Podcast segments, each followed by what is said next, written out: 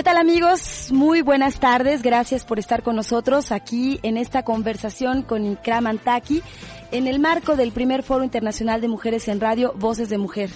Gracias por haber eh, acompañado a este foro durante toda su primera parte.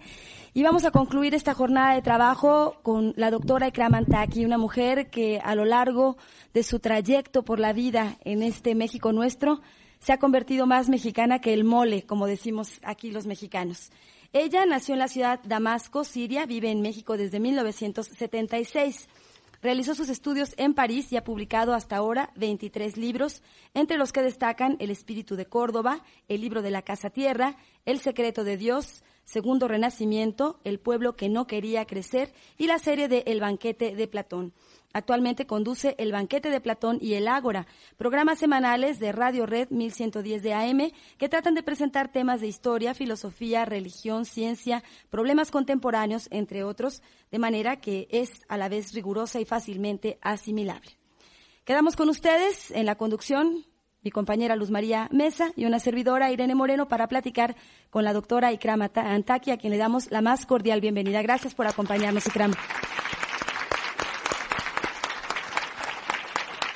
Y Kramantaki llega a México más o menos un poco más de 22 años. Llega de visita, ve este país y tiene 22 años que ya está aquí con nosotros.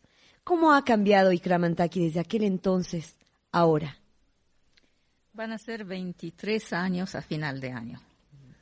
Yo llegué de 27, acababa de obtener mi tercer ciclo, lo que se llamaba tercer ciclo entonces en Francia, que es el doctorado eh, en antropología social en la Universidad de París 7, y me quise pagar las Américas. Y vine aquí a los 13 días, conocí al que iba a ser el padre de mi hijo. Soy muy rápida. Qué rápida. y al año tuve un niño. Muy rápida. Con un niño bajo el brazo no puedes andar paseando por el mundo. México fue el descubrimiento de la responsabilidad para mí, el descubrimiento de las dificultades, de la adultez. Yo llegué aquí como un pajarito, absolutamente irresponsable.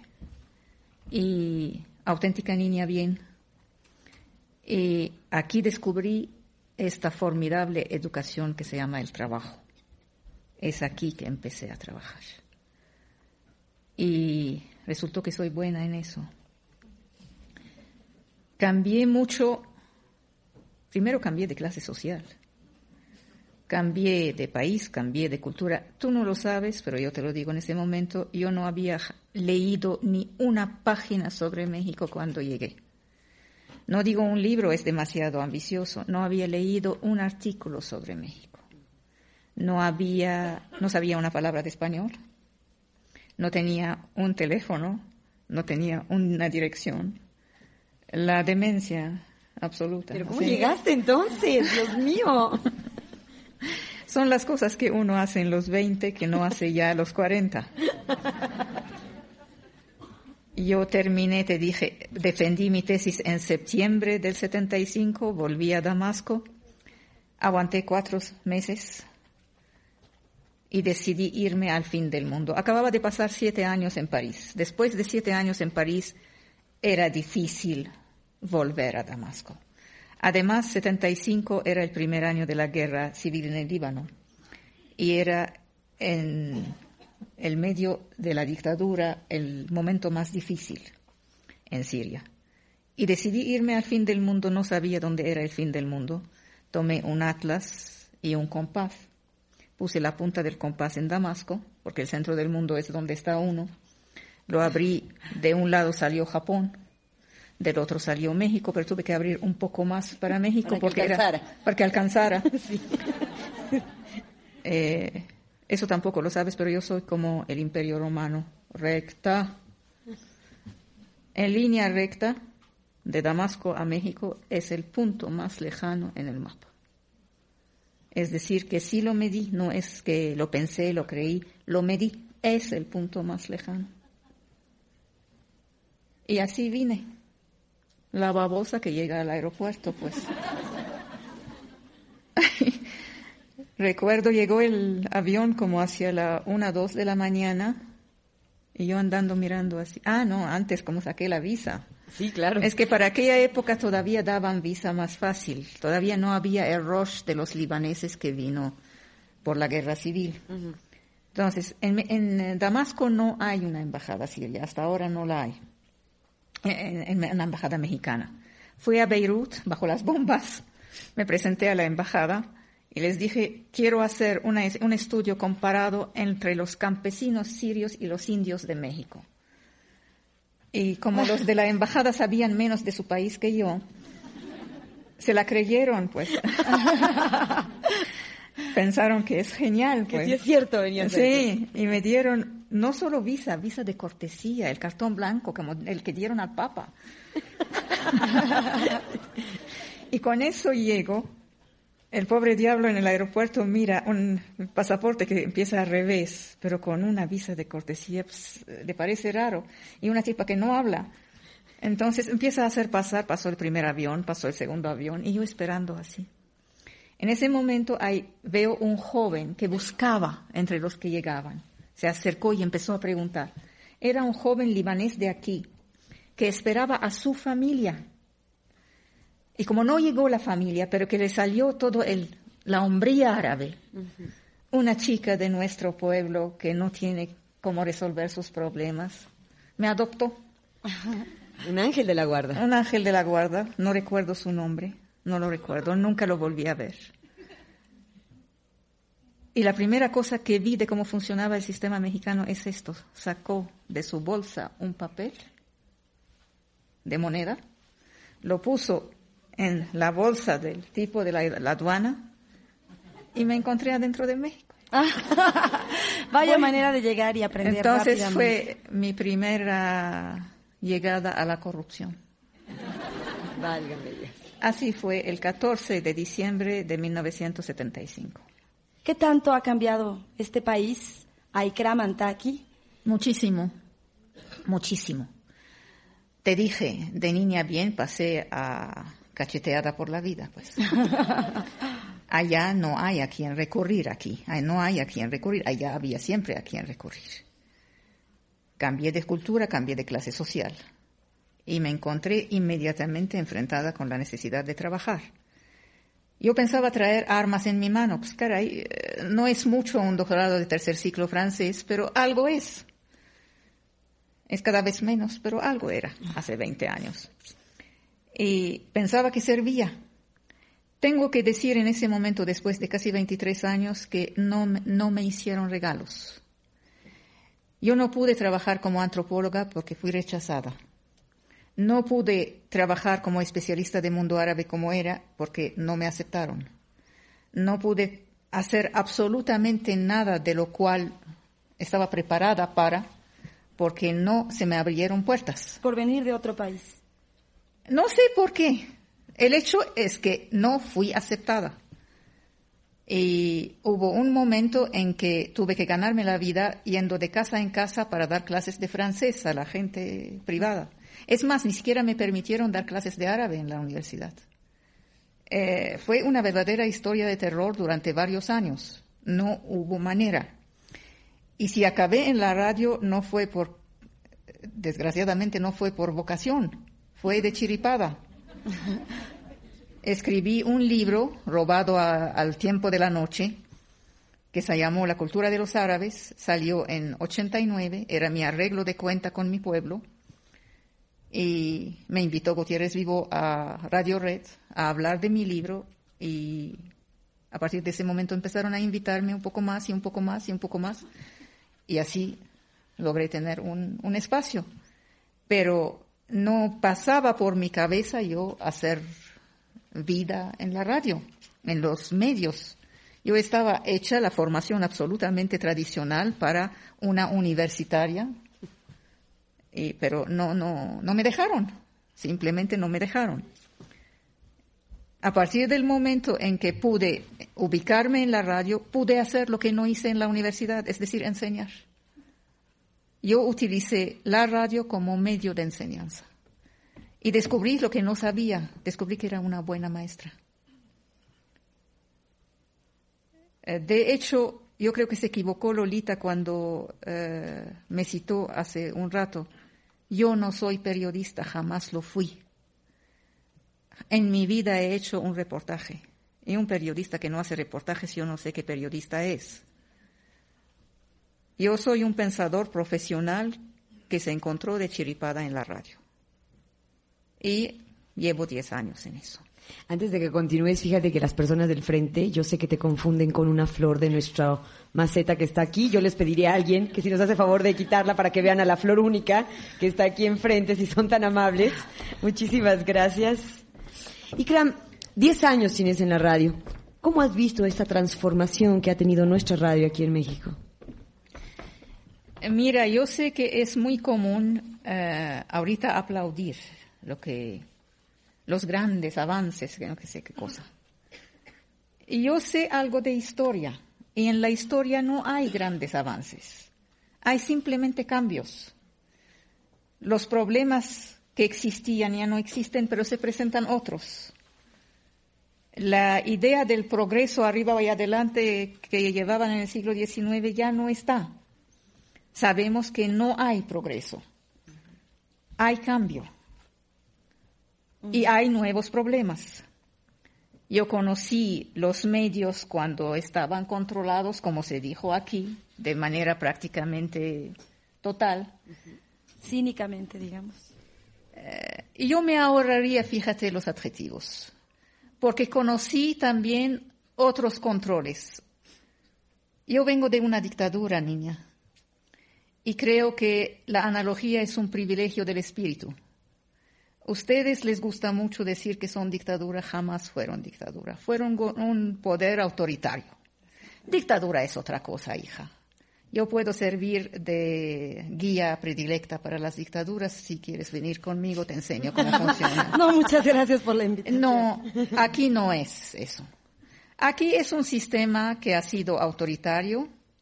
Además, muchos lamentan que ya no lo fuera porque necesitan un papá. Este es un sistema gelatinoso, blando, tipo de queso gruyère, el contrario de una dictadura. La dictadura es muros duros, no pasa nada, no hay, no hay ventanas.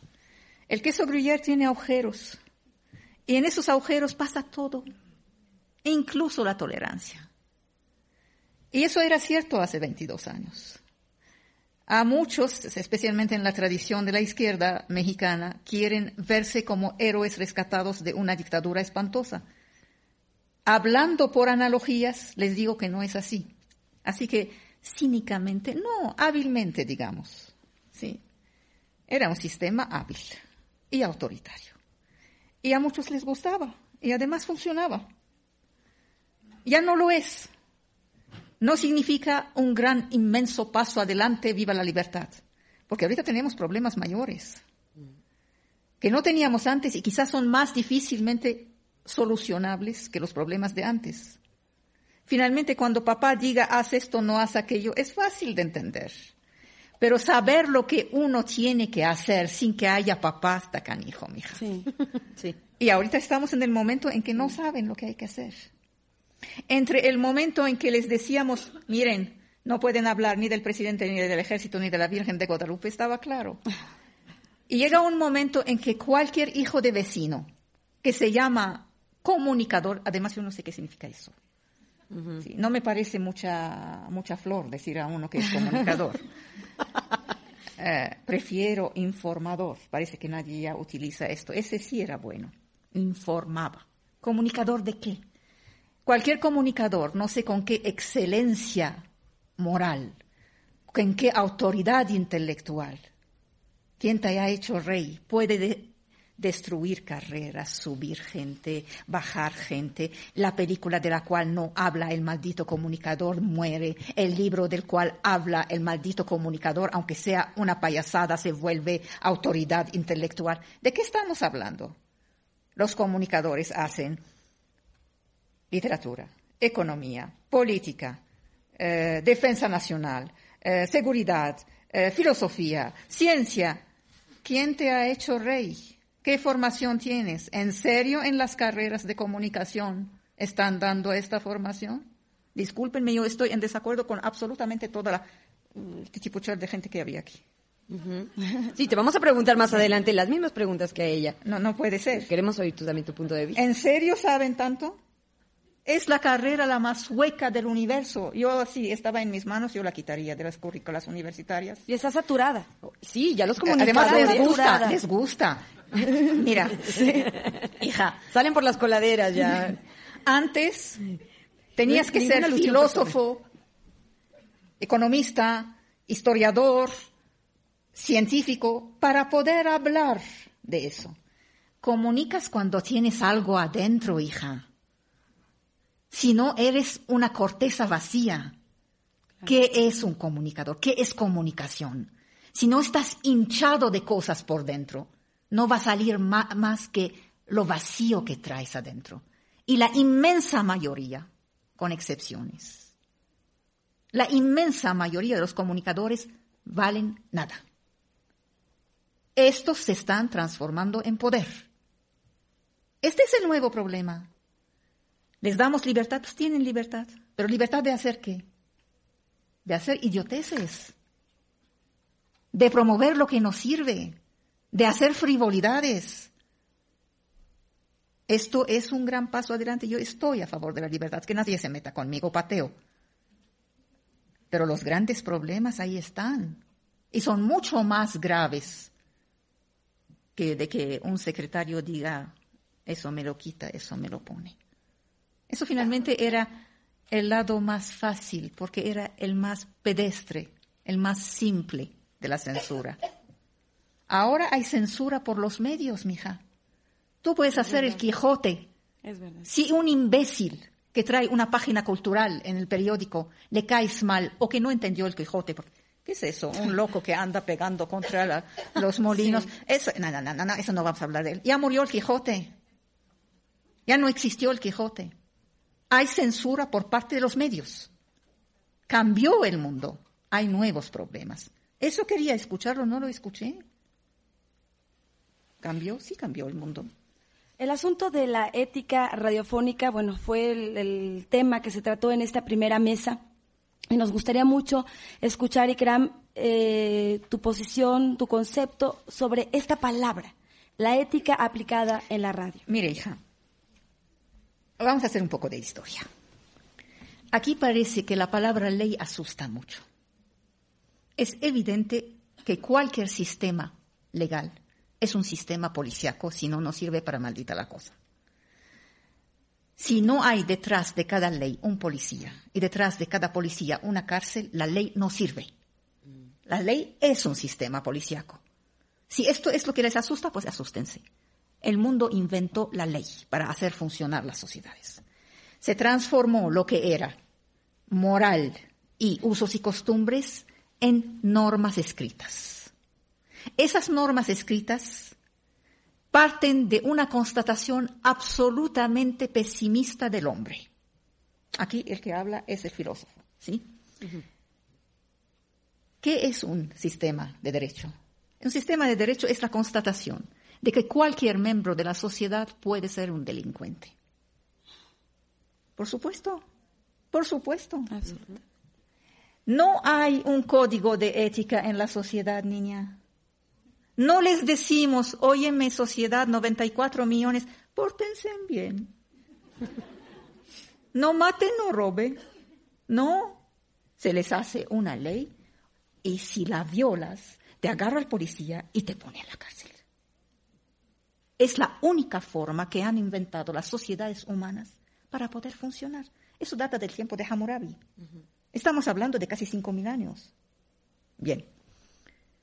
¿Qué está pasando ahora? En las épocas de históricas hay cambios, dijimos. Ahora todavía hay gente que dice el poder. Yo quiero saber qué poder. Eso ya no tiene sentido. Hace quizá 30 años, 20 años, quizá tenía sentido hablar de el poder mayúsculo. Yo quiero saber el poder de quién. Un conductor de un programa noticioso. ¿Las tuvieron aquí? ¿Los vi? Hombres o mujeres. En general, hablan todos los días a la ciudadanía entre dos y cuatro horas. ¿Cierto? Sí. De seis a diez, o de seis a ocho, o de ocho a diez. En promedio. Díganme, ¿cuál presidente de la República puede permitirse el lujo de hablar con la nación durante cuatro horas? El pobre diablo habla un cuarto de hora cada seis meses y decimos que nos aburre.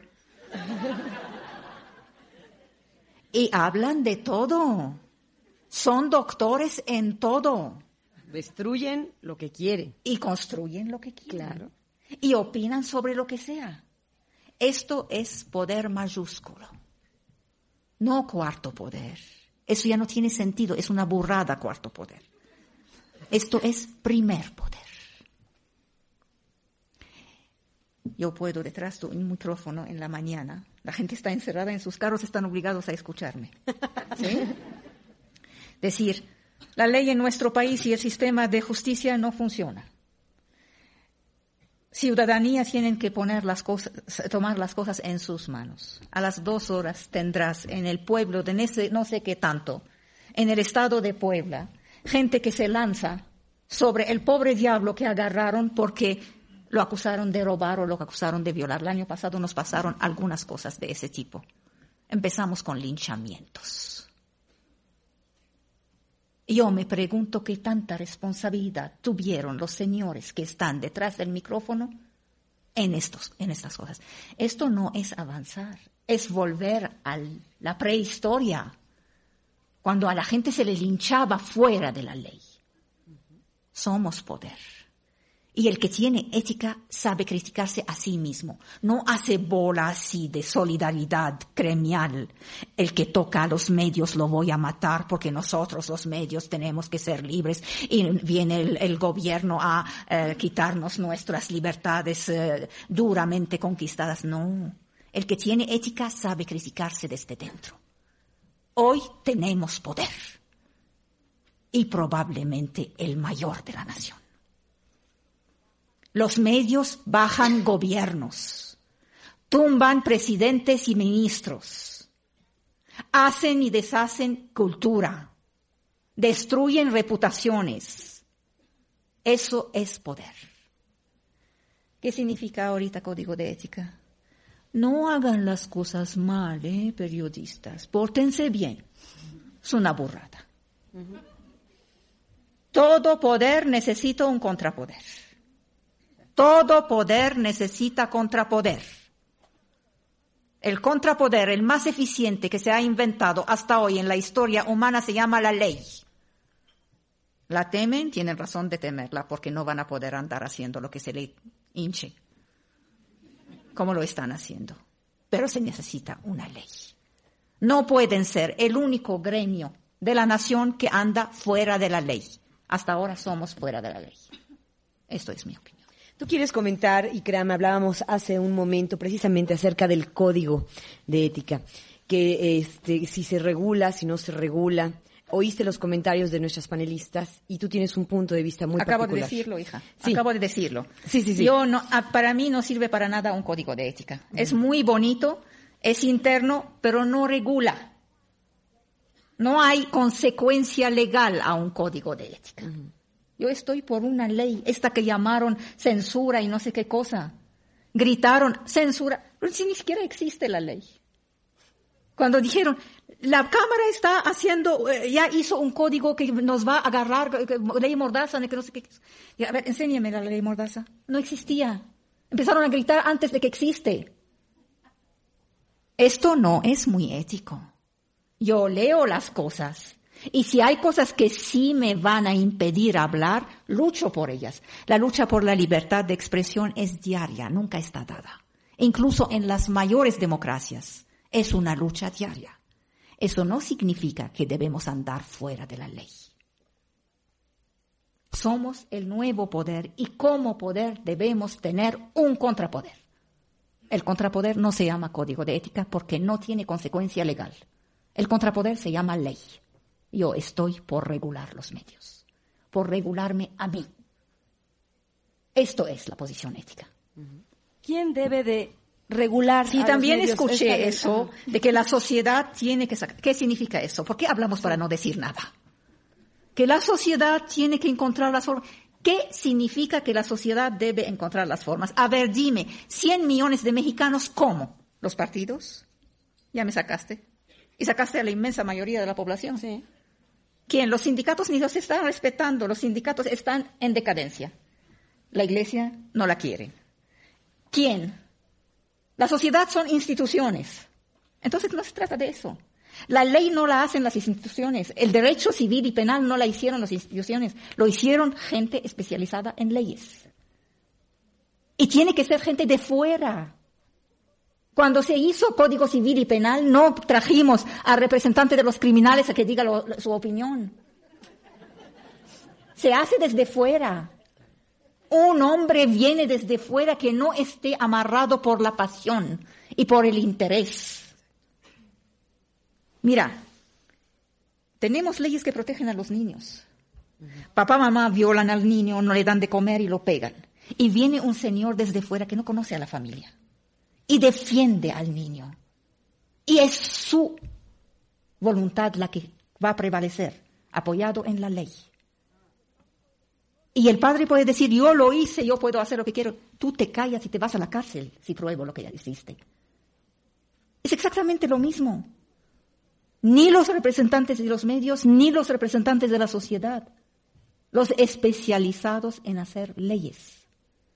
Esta figura de leyes para la prensa es algo nuevo. Y no va a ser lo único, porque no somos la única profesión que se está transformando en un verdadero primer poder. Van a ver en los próximos, próximos meses que, que, van, que están por llegar. En los de países más adelantados que nosotros ya tienen el lío. Estados Unidos, primer caso. Italia, primer caso. Hay otro grupo que ha sido antes humillado por el poder político, igual que la prensa, y que ahorita está tomando su revancha de la forma la más caótica este es el poder judicial. Hay dos poderes nuevos hoy, que antes eran cuarto la prensa y tercero el poder judicial. Hoy se están transformando en primero, dejando detrás de ellos al poder político. Entonces yo lucho contra el primer poder. Es fácil luchar contra aquel que está en el piso. No es muy valiente luchar contra quien está en el piso. Yo no disparo sobre las ambulancias. El poder político está en la ambulancia. Yo me pongo valiente contra el nuevo poder, el que ya está en primer lugar. Yo comprendo que su historia ha sido de humillaciones. Lo que no quiero es que su actualidad sea de revanchas. Yo no quiero que ni la prensa ni el Poder Judicial destruyan la república. Para mí la gran palabra es república. Es lo que permite a la gente vivir juntos. Esto es lo que hay que proteger. Y esto está muy por encima de la libertad de la prensa. Muy por encima de tú y yo. Las mujeres eh, hemos tomado también los micrófonos desde hace muchos años y bueno, uno de los resultados precisamente es haber convocado en este primer foro internacional de mujeres en radio, Voces de Mujer más allá de cuestiones sectarias, que, podríamos decir feministas y cosas, eso completamente aparte, como profesionales, ¿cómo ves tú el desarrollo de las mujeres ante los micrófonos? Hijo, eh, parece que este, esta entrevista se va a transformar en una prueba de fuego de antipopularidad para mí. pues mira, yo no creo, mira, ve esto, por favor. Mira, hija. Eh, Estamos para aprender, Ikram. Yo no sé si es para aprender. Mira, aquí hay cosas que uno cuando se dice son evidentes como no las ven. Las mujeres somos humanos y los humanos son animales. Y el animal es un predador. Nos olvidamos que somos predadoras. En mi experiencia, yo no tengo ningún problema con las mujeres que no andan haciendo las mismas cosas que yo.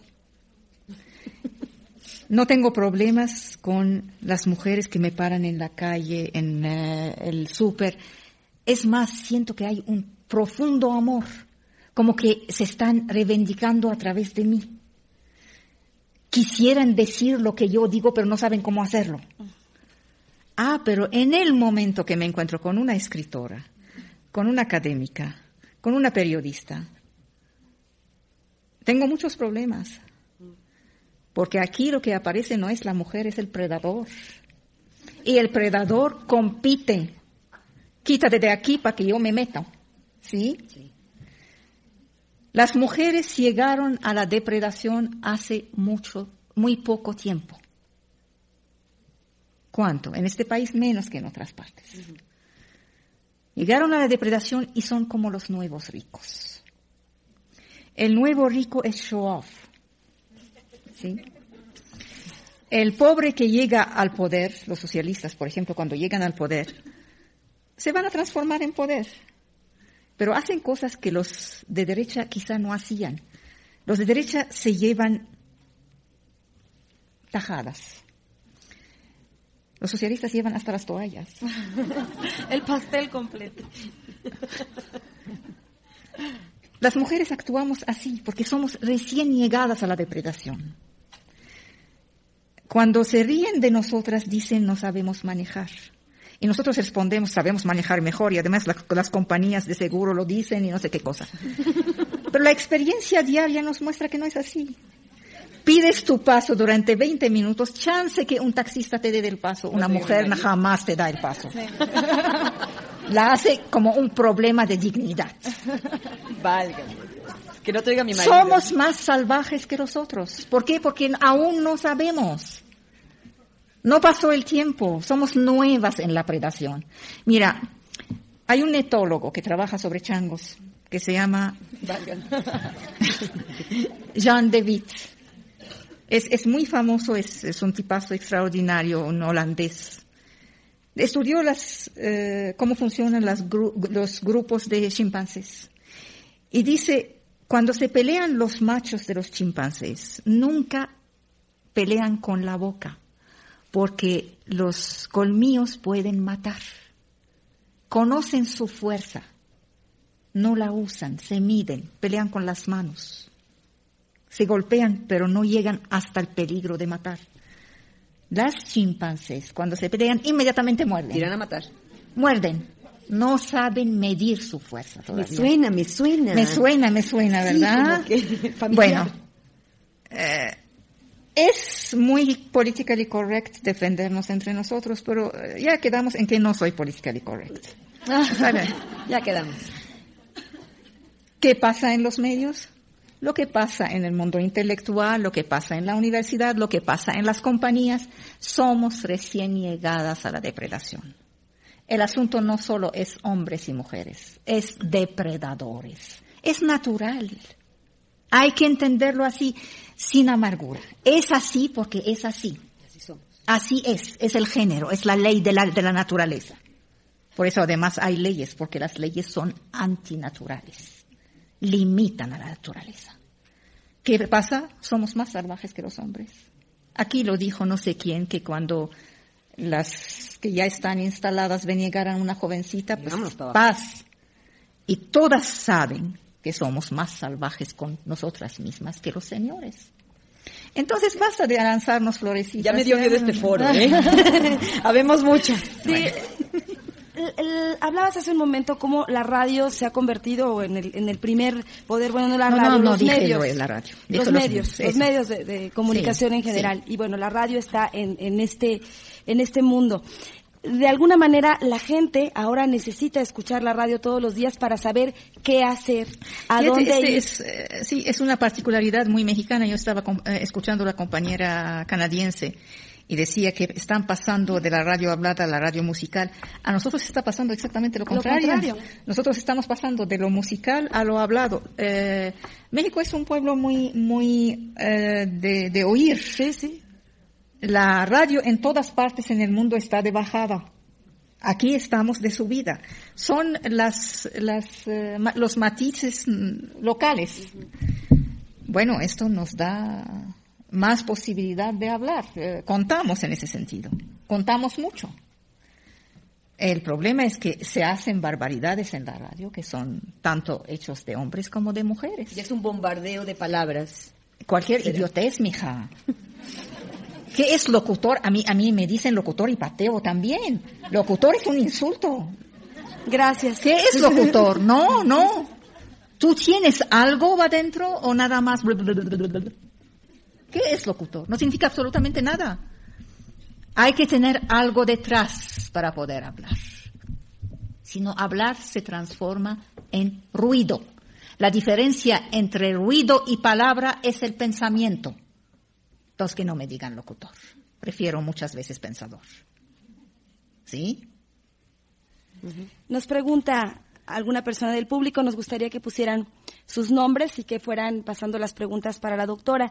Dice hace unos meses usted haciendo comentarios acerca de la educación, hacía notar que existían programas de televisión que eran los que estaban educando como Ciudad Desnuda o Fuera de la Ley. Actualmente estos programas solo se transformaron y aparecen otra vez. eso, eso, dice alguien que, que dice alguien que no puso su nombre. También modifica, dice, los programas solo se transformaron y aparecen otra vez, también modificados. Ah, es que estos programas se habían cancelado y volvieron a aparecer.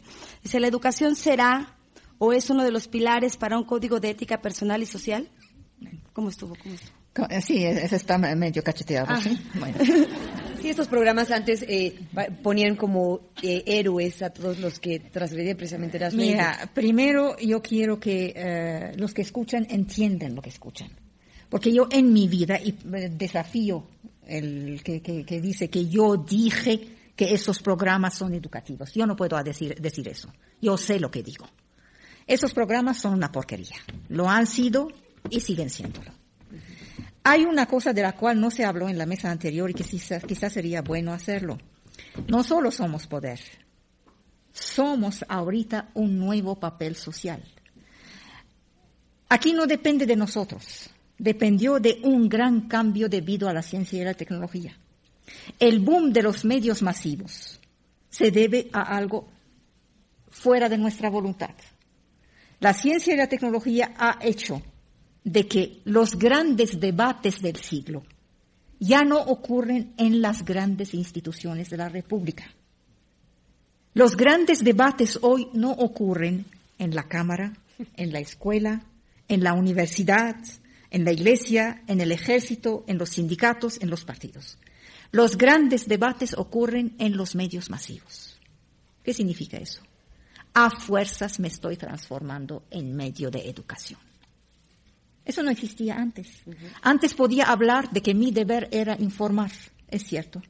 Ahora mi deber es doble, porque tengo mucho más anchura, porque me escuchan más. Es informar y es educar. Por eso la necesidad del alto nivel ¿Garantizan el alto nivel las carreras de comunicación?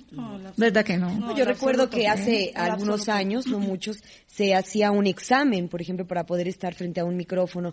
Y bueno, se ¿Quién es el examinador? Se hacía en la Secretaría de Educación Pública. Mm. Hacía un examen para evaluar eh, las personas que pudieran estar frente a un micrófono. Eso ha cambiado. Ha cambiado ahora al grado de que se paga para tener una licencia y si tienes trabajo te dan la licencia, si tienes licencia te dan el trabajo. No, si tienes algún amigo simplemente te da la una carta firmada y la licencia. No, sé cómo funcionan esas cosas. Yo no tengo licencia para hablar. Claro. No, yo no soy no La no la necesita. la necesita. Ikram no la necesita. Pero... Pero eso es a lo que vamos. Pero es, es muy grave. Sí, cómo no. Mira, cuando daba clases, en el mejor de los casos, tenía 13 alumnos en doctorado de antropología. Ahora te escuchan 60 mil, 100 mil, eh, a veces millones. Y bueno, es grave eso. No puedo decir idioteces, porque se toman como palabra de evangelio. Es cierto. Lo dijo la señora, lo dijo Fudano. Es cierto. Es gravísimo eso. Eh, a todos los niveles, no solo a nivel de, como les dije hace un rato, de linchar o de excitar a la gente el otro día en, en mi propia radio estaban pasando un pedazo de música y era una canción egipcia. Y dijeron, pues hoy nos quedamos con la música de Afganistán. Hija, no es Afganistán. No es Afganistán, es Egipto. El pobre diablo no sabía. Pero los que lo escuchaban se quedaron en que, ay, qué bonita la música de Afganistán. claro. Claro, ya es lo preciosa la música de Afganistán. Sí, sí, sí. Cualquier cosa. Los tiempos. Todavía no sabemos resolver el asunto de los tiempos. Mira, son problemas de fin de siglo que no tienen respuesta, lo dijo la compañera canadiense. No tenemos respuesta. No es vergonzoso decir no sé. No hay respuesta aún. Tú me traes a la radio y me pones a hablar de valores. Es un tema filosófico por excelencia. Y me dices, tienes 18 minutos para hablar de valores. ¿Tengo que hacer demostración filosófica en 18 minutos? Eso es imposible. Entonces, ¿qué voy a hacer? Si soy muy hábil, escogeré cuatro frases que peguen. y ya quedó. Eso no es demostración. Eso se llama retórica. Si tengo ética personal, la ley no me lo dice, junto la buena retórica con la ética personal y funciona pero quedamos fuera de la demostración, es decir, hemos rebajado la educación. Mira, son problemas mayores de civilización. Antes había un solo alumno que se llamaba Alejandro. Tenía al mejor de los maestros que se llamaba Aristóteles. Y era una maravilla. La República vino y hizo la escuela pública obligatoria gratuita. Es un gran paso adelante.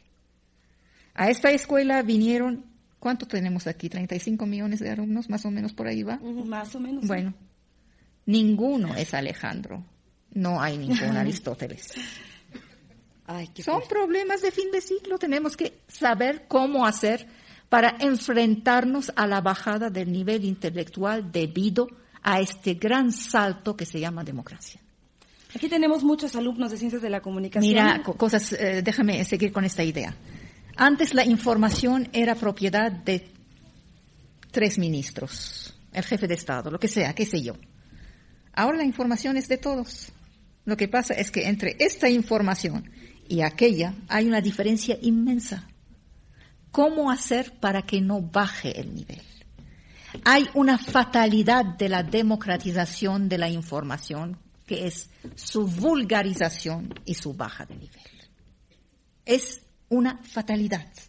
Antes había un señor que se llamaba Platón que escribía un ah, libro que se llamaba El Teteto y el Teteto se publicaba a cuatro ejemplares y durante los 25 siglos que acaban de pasar quizá vendieron dos mil ejemplares.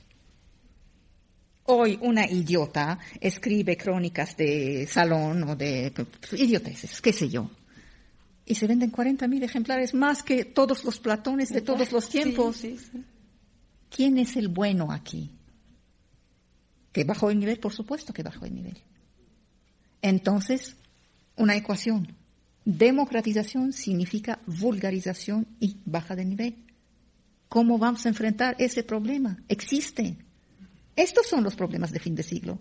No del defensa, la defensa del gremio. Ay, que no me toquen a mí porque yo soy muy libre. Tenemos llamadas del público y bueno y preguntas, del público. Y hablaba yo de que hay jóvenes de ciencias de la comunicación y uno de ellos dice, puedo sentirme orgullosa porque ahora el cambio lo veo en el campus donde estudio. No dice dónde estudia, pero hablando precisamente del nivel educativo de ciencias de la comunicación, ya que ahí nos hablan no del poderío que podamos acumular, no de la gente que podamos aplastar, sino del poder que tenemos para decir lo que hay dentro de cada uno de nosotros, para hacer los grandes remedios de los próximos nuevos cambios, no hacen enfocar la agresividad a hechos que valen la pena. Que no valen la pena. A hechos de ser que no valen la pena. Y no nos dice su nombre ni la universidad donde estudia. Aquí tenemos una pregunta que este, eh, eh, vamos a leer. Ikram, ¿qué piensa Ikram Antaki acerca de que sus entrevistadoras, Irene y una servidora, sí, gracias.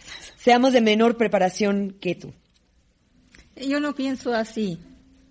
Eh, no estamos compitiendo, ¿o sí? No, la vamos, ¿verdad que nada. nos pondríamos a competir, no, no, no, es, de ninguna manera, en ninguna Ya, ya, ya. No, no es, mira, y, yo me encontré, de, les dije de chiripada haciendo ese trabajo porque no me dejaron hacer esto. Traté de hacerlo lo mejor que puedo. Yo no compito con nadie. Yo no quiero estar en ningún puesto directivo. Qué hueva, no, no, no, no, no. y bueno, no, también tiene otra pregunta. ¿Qué piensa Ikram Antaki acerca de la falta de preparación de los periodistas? Pienso mal. Punto.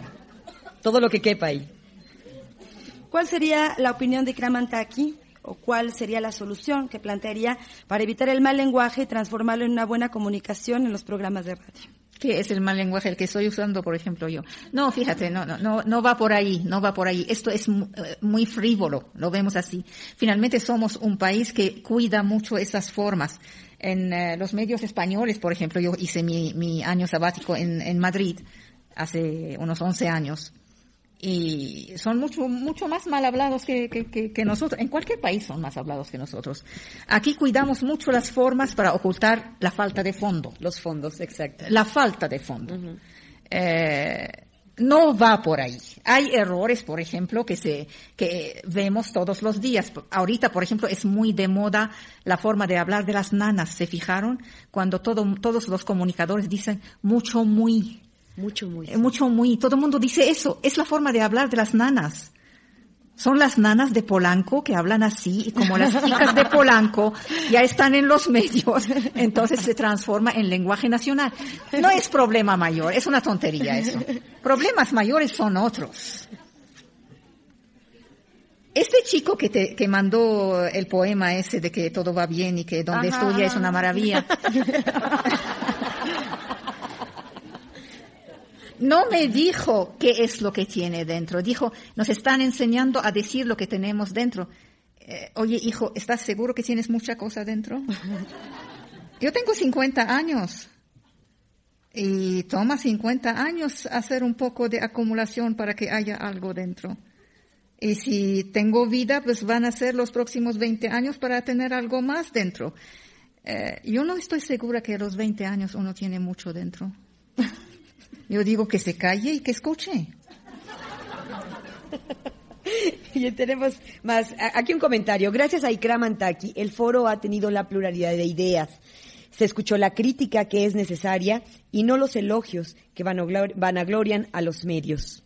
Que es lo que precisamente comentábamos con Ikram antes de empezar esta conversación. Nos dice la licenciada Verónica González Lozoya, estoy de acuerdo con que ya no hay un padre que nos dice cómo vivir.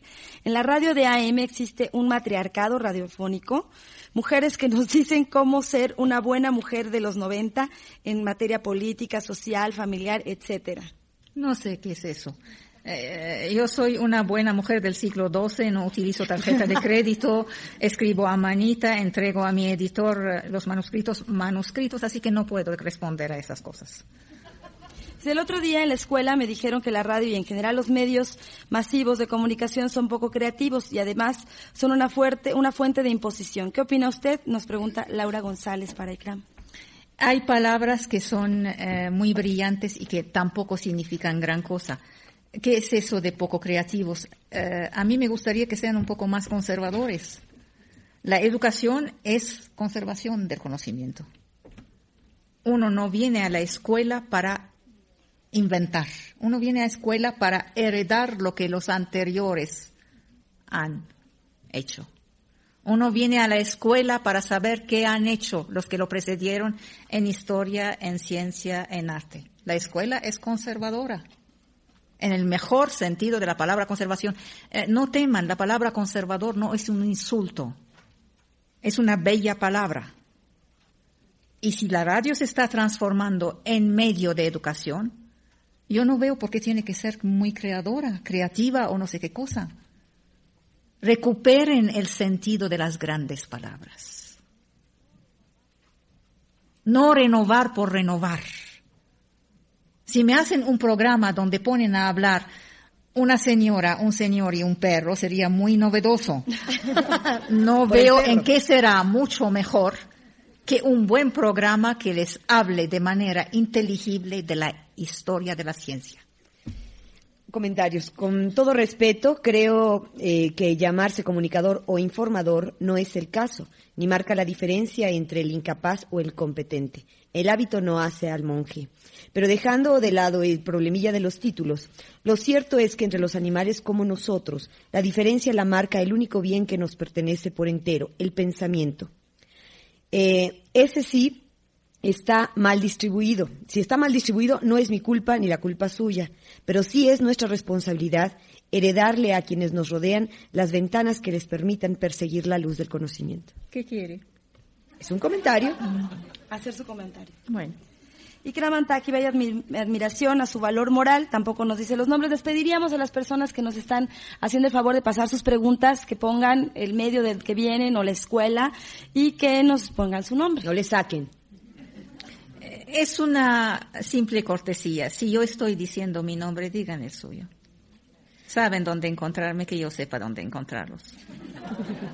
En relación a la pregunta anterior, Ikram, eh, en estos días de trabajo estaremos hablando sobre temas diferentes que tienen que ver con la mujer en la radio. Uno de los temas será precisamente los programas que ahora se llaman programas femeninos y le pusimos entrecomilladamente también femeninos un molde que aprieta ¿Qué tanto aprieta a una persona que tiene que dirigirse al público femenino el tener que hablar de temas femeninos?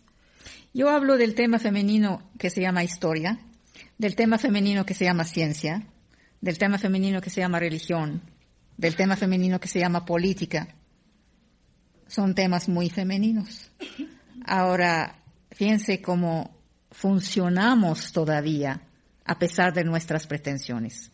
Cuando ven a una señora metida en la vida pública, sean medios, sean políticas, sea lo que sea, la pregunta primera que se le hace es, ¿cómo se arregla? Y así se hizo, y la gente se, defendió.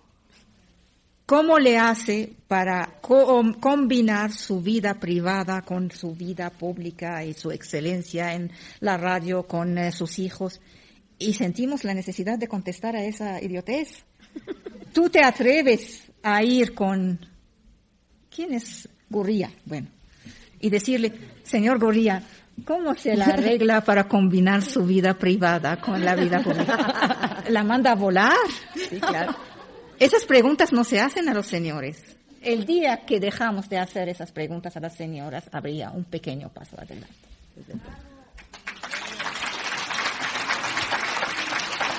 Bien.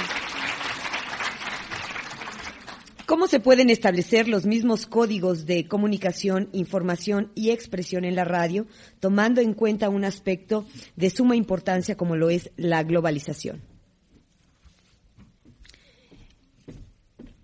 Está mal. Está mal. Globalización no está en lo cultural y yo me ubico en el campo cultural. La globalización no está en el campo antropológico y la expresión se ubica en el campo antropológico. La globalización es un hecho, no es un asunto de opinión, no es un asunto de voluntad. La ecología es globalizada, no hay fronteras para la contaminación. Las epidemias son globalizadas, no hay una frontera para impedir el paso de, los virus. La economía es globalizada, los, la finanza, objetos son globalizados. Pero la forma en que yo me expreso depende del pueblo que me escucha. Aquí no hay globalización. Yo no hablaría así quizá con los franceses o los árabes. Hay una forma adecuada a una antropología particular, a una cultura particular. No hay globalización aquí. Aquí hay habilidad y la habilidad depende del conocimiento de un pueblo, del grado de entendimiento que tienes con este pueblo, de cómo funcionas con él. Es exactamente lo contrario de la globalización. Globalización. Hay campos que escapan a la globalización, todo lo que es cultura escapa a la globalización. Tú no haces una novela globalizada. Una gran novela nacional ya es una novela internacional. Una gran música nacional ya es una gran música internacional. Pase la prueba de tu pueblo, pasaste las pruebas del mundo en el campo de la cultura. La expresión es antropología, la antropología es local. Em, ¿Qué opina Ikram Antaki sobre los medios Si los medios informan cómo transgredir las leyes, por ejemplo, estuvieron comunicando los procedimientos para secuestrar y aumentaron los secuestros. Bueno, yo no sé si tenga ella los, los datos. Comunicación, eh, comunicaron sobre los asaltos bancarios, psicológicos y aumentaron estos.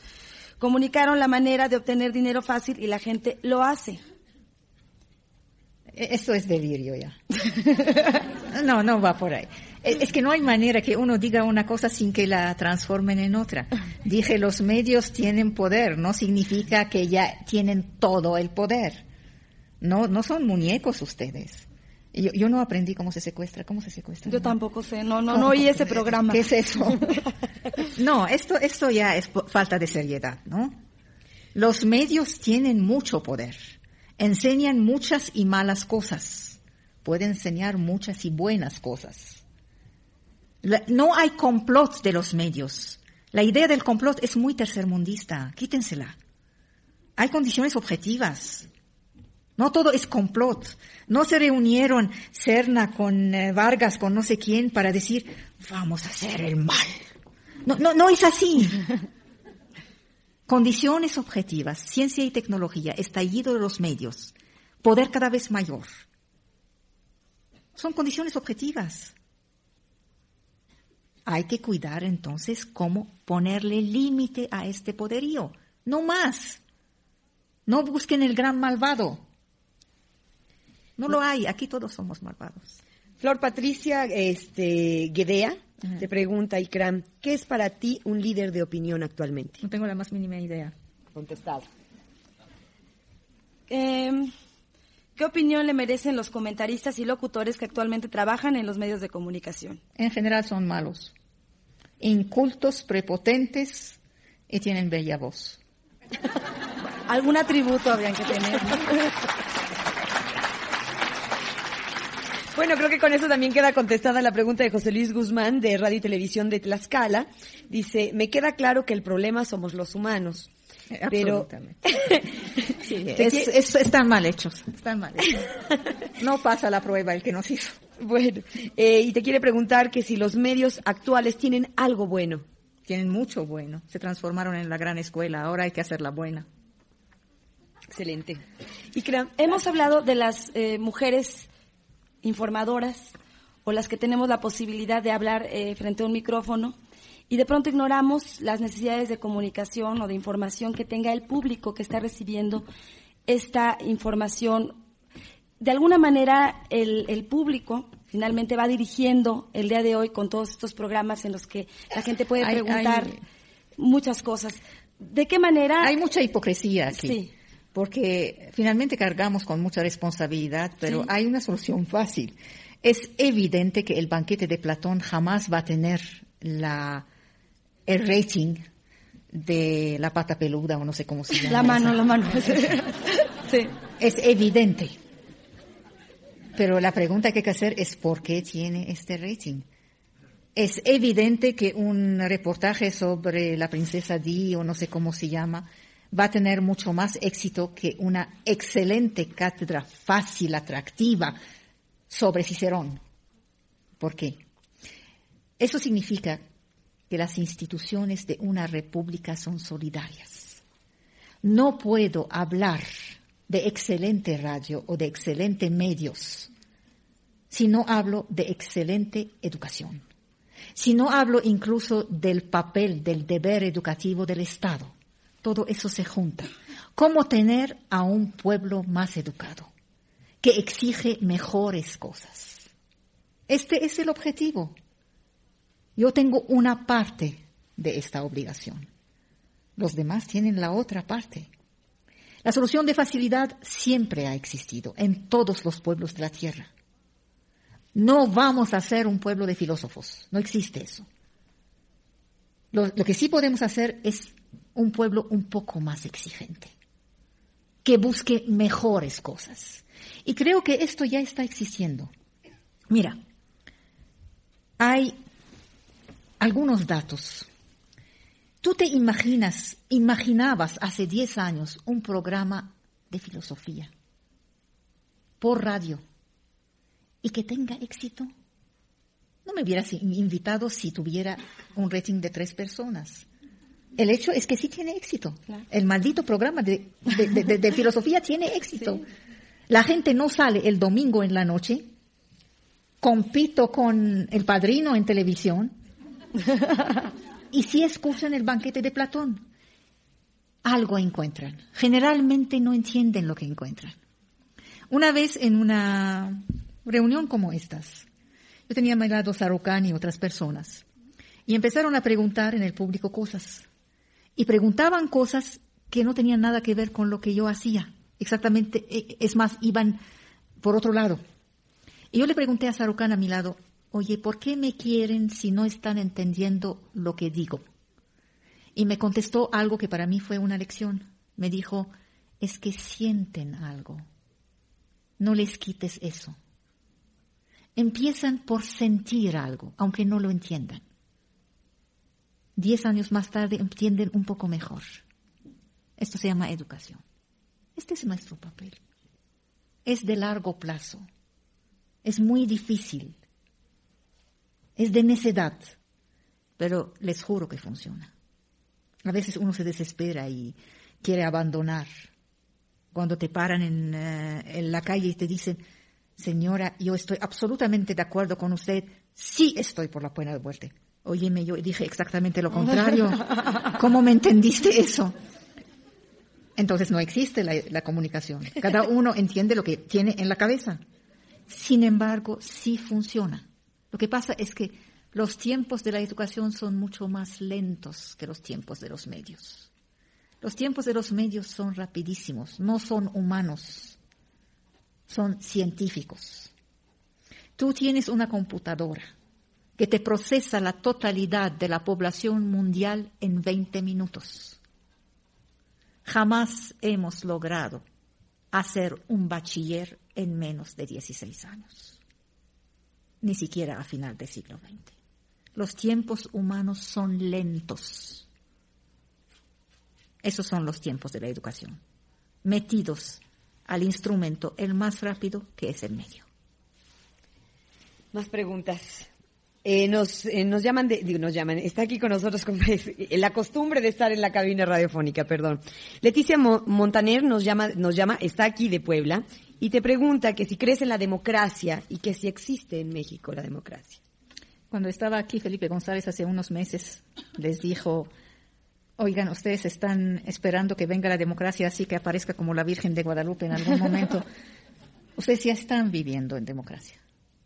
La democracia es debate. Estamos haciendo en ese momento un ejercicio altamente democrático. La democracia no es el toque mágico. No te va a hacer mejor humanidad. No te va a hacer mejor cultura. Más bien sería lo contrario. Tiende a menos cultura.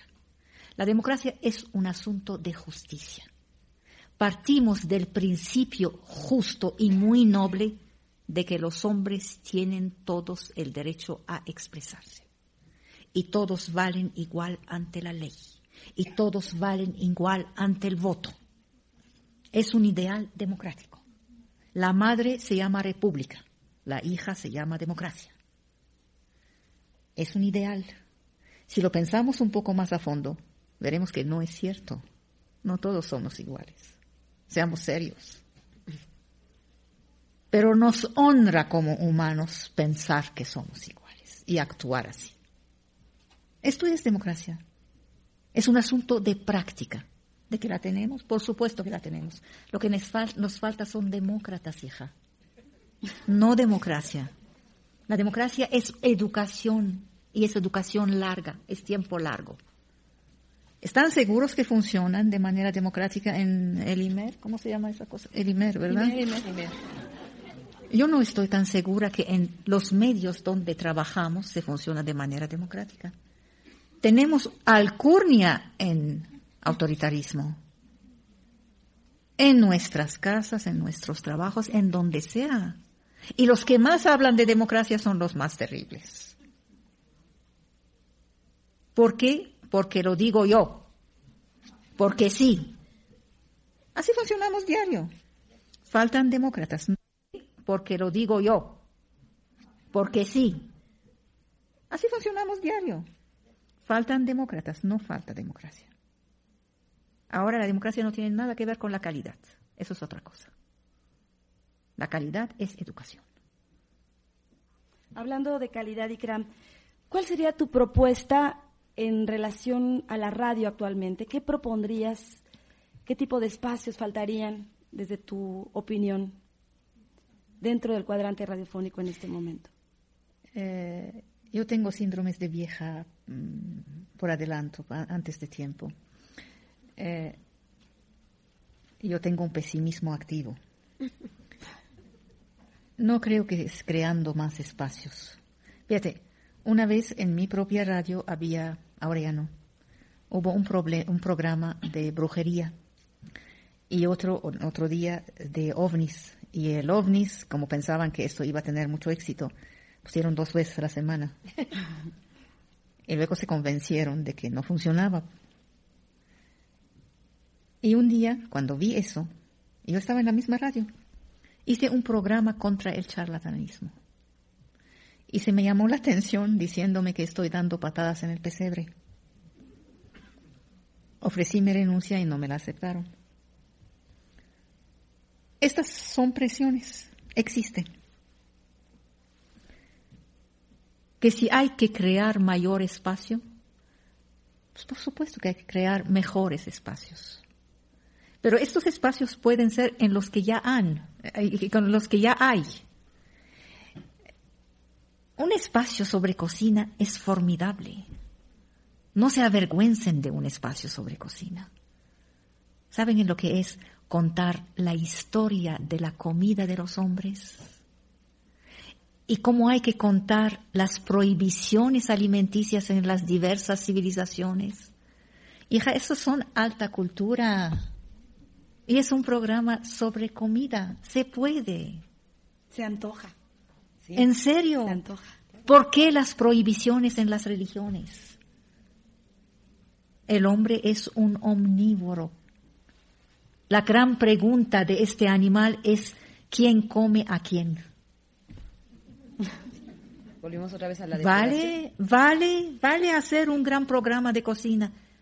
¿Qué hay que poner adentro? No es el título del programa.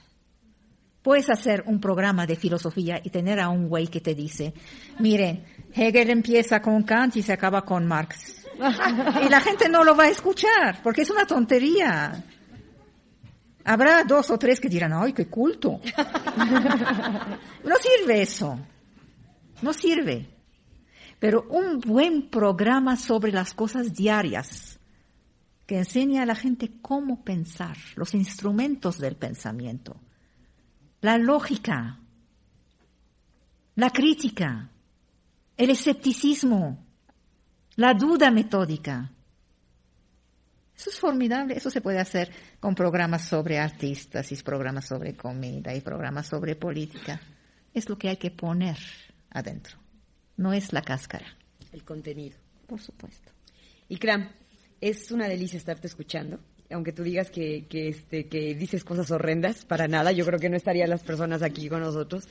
Pero sí es importante también oír tu punto de vista, Ikram, acerca de las herramientas que las mujeres que estamos haciendo radio, eh, desde tu, tu perspectiva, ¿cuáles son estas herramientas las que necesitamos para este siglo que se avecina? ¿Y es diferente si son mujeres o si son hombres? No, no, simplemente porque estamos en un foro de mujeres.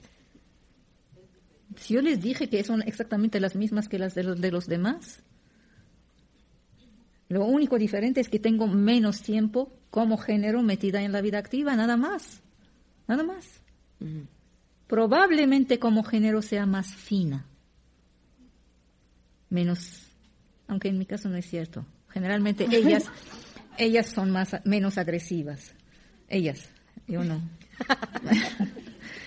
Pero herramientas es exactamente la misma para todos. ¿Qué traen adentro?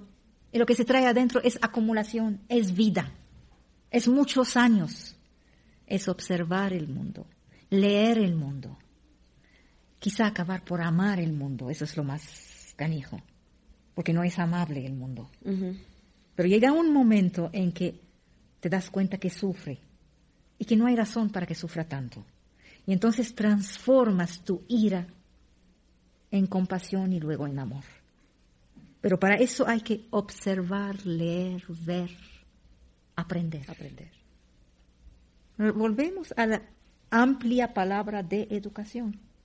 Esas son las herramientas. Yo no, conozco otras. Ahora si se tiene una buena voz, mucho mejor. Yo no sé por qué protestaron con que eh, antes era porque se tiene buena figura. Es mucho mejor si se tiene buena figura que fea figura.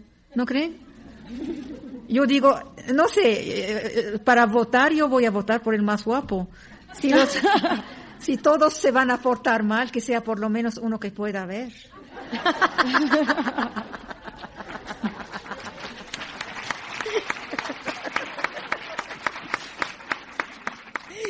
Ikram, ¿cuál sería tu conclusión de este trabajo? Bueno, ya sé que tú es que tú cada vez, bueno, permítenos otra otra conclusión. Tú tienes tantas cosas que decirnos.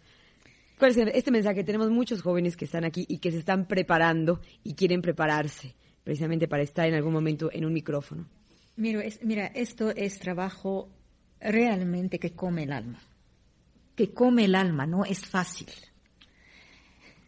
Decía una vez Carlos Fuentes que él se fue a Londres para hacer literatura, porque no podía estar aquí, porque aquí estaba muy solicitado socialmente. Y decía, o se hace vida literaria o se hace literatura. Y yo dije, es genial ese tipo, es exactamente eso. Pero es exactamente eso en todo lo que se hace bien o se hace vida social de los periodistas que vemos, que andan en un titipuchal de cosas, de, qué sé yo, bebidas, desayunos, comidas, o se prepara uno, o estudia. Si están todo el tiempo metidos en la juerga, no hay manera, no hay tiempo eh, humano posible para que se formen. No es posible. ¿Cuándo? Hay un texto del siglo pasado 1834, hace siglo y medio, de Honoré de Balzac, que se llama Los periodistas. Decía, nadie puede hacer 600 columnas dignas en un año. No se puede. Lo que en mis términos sería, nadie puede ser Shakespeare todos los días, ni siquiera Shakespeare. Es decir, cálmeseme, no estén tan socialites, Pónganse en su casa, no es vergonzoso estar en su casa. Pónganse a leer. Cuando están fuera de su casa, observen, no hablen tanto. La gente piensa que yo hablo mucho, te puedo asegurar que hablo únicamente que es cuando estoy en la radio. Pueden pasar varios días sin que abra la boca. No está mal. El silencio está relacionado desde siempre con el pensamiento si saben hacer, establecer adentro de ustedes un poco de silencio para pensar, quizá lo que les saldría de su boca sería un poco mejor.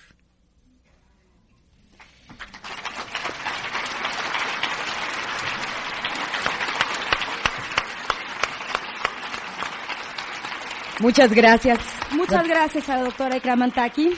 Muchas gracias a todos ustedes por su presencia en esta charla tan enriquecedora, sin lugar a dudas, para todos nosotros, para las conductoras, para nuestros invitados. Y queremos pedirle, está con nosotros el contador eh, Carlos Lara Sumano, director del instituto, quien le va a hacer entrega a la doctora Ikramantaki de un reconocimiento que le damos con muchísimo cariño. Viene por acá el contador Carlos Lara Sumano. gracias a usted por la participación.